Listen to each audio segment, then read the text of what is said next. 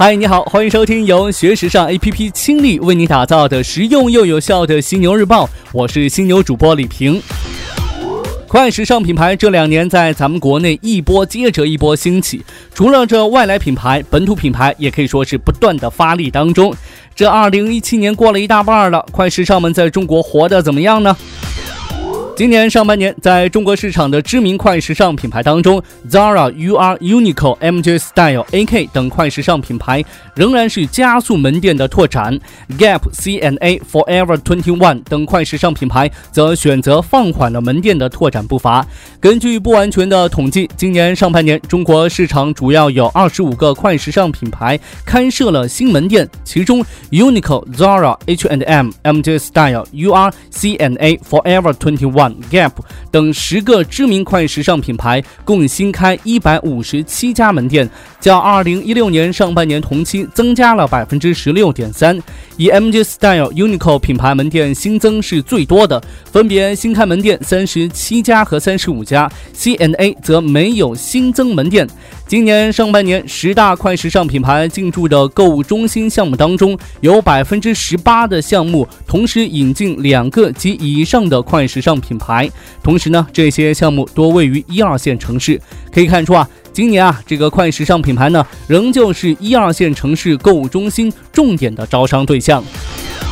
再来看看爱马仕集团近日公布的今年前六个月的业绩，爱马仕今年上半年的营业利润达到百分之三十四点三。几乎呢是竞争对手 LVMH 集团的两倍，营收增长了百分之十三至九点三一亿欧元，综合净利润达到了六点零五亿欧元，占到总销售额的百分之二十二点三。但是与此同时呢，巴黎股市下跌了百分之三点五。虽然爱马仕首席执行官对高端市场抱有积极的态度，但是不可以否认的是，公司利润在下半年会有所下降的。除此之外呢，爱马仕即将推出期待已久的新网站。那这个网站呢，已经在今年夏天在加拿大是软着陆，而美国市场呢，将在十月份上线。接下来再登陆到欧洲和亚洲市场。新网站会提供更多的商品。那公司呢，将升级的重点放在了往购物车添加商品和结账的两个阶段，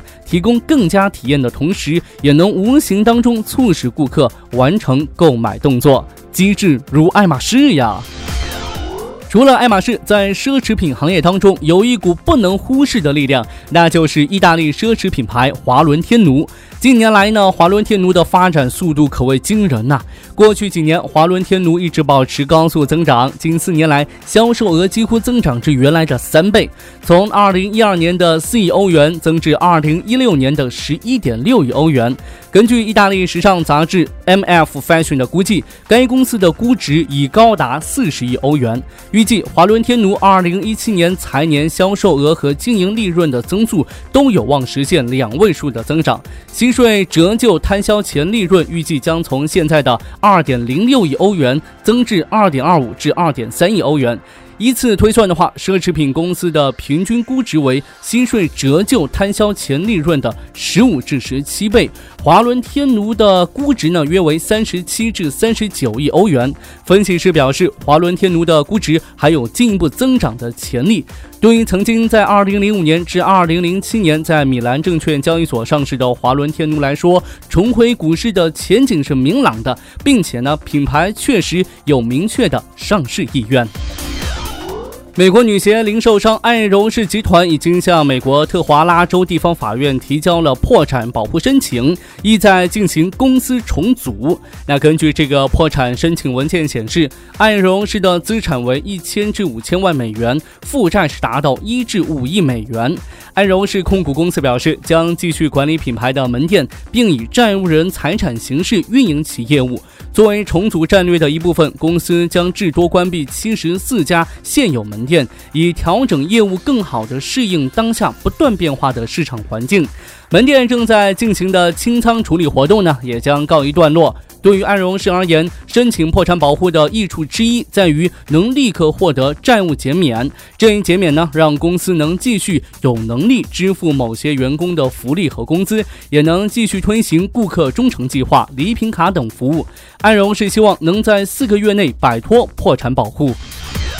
最后呢，咱们来看到最新出版的福布斯亚洲版，二零一七年九月号，九月号发布了二零一七亚洲最佳上市公司五十强的榜单，阿里巴巴登顶榜首，而京东因持续亏损严重被踢出亚洲最佳上市公司 TOP 五十。这是福布斯第十三次发布亚洲最佳上市公司的排行榜，榜单上的公司都是亚太地区的明星企业，其中呢十一家是新上榜的公司，中国依然强。占大多数焦点。今年五十家公司当中，有二十六家总部位于中国大陆，还是有史以来的最高水平。福布斯认为呢，这与中国经济充满活力有关。今年上半年，中国 GDP 增速回到了百分之六点九，明显好于预期。同时呢，我国工业企业利润以超过百分之二十的速度增长，就业向好，物价稳定。中国经济的向好为全球经济增长贡献了重要力量。所以说呀。这外国的月亮不一定比咱们国内的圆呢，是吧？OK，暂时呢跟你聊这么多，还是要再次提醒你，想要学习和了解更多时尚方面的内容，可以随时关注和下载我们的学时尚 APP，学时尚就上学时尚 APP，哦耶！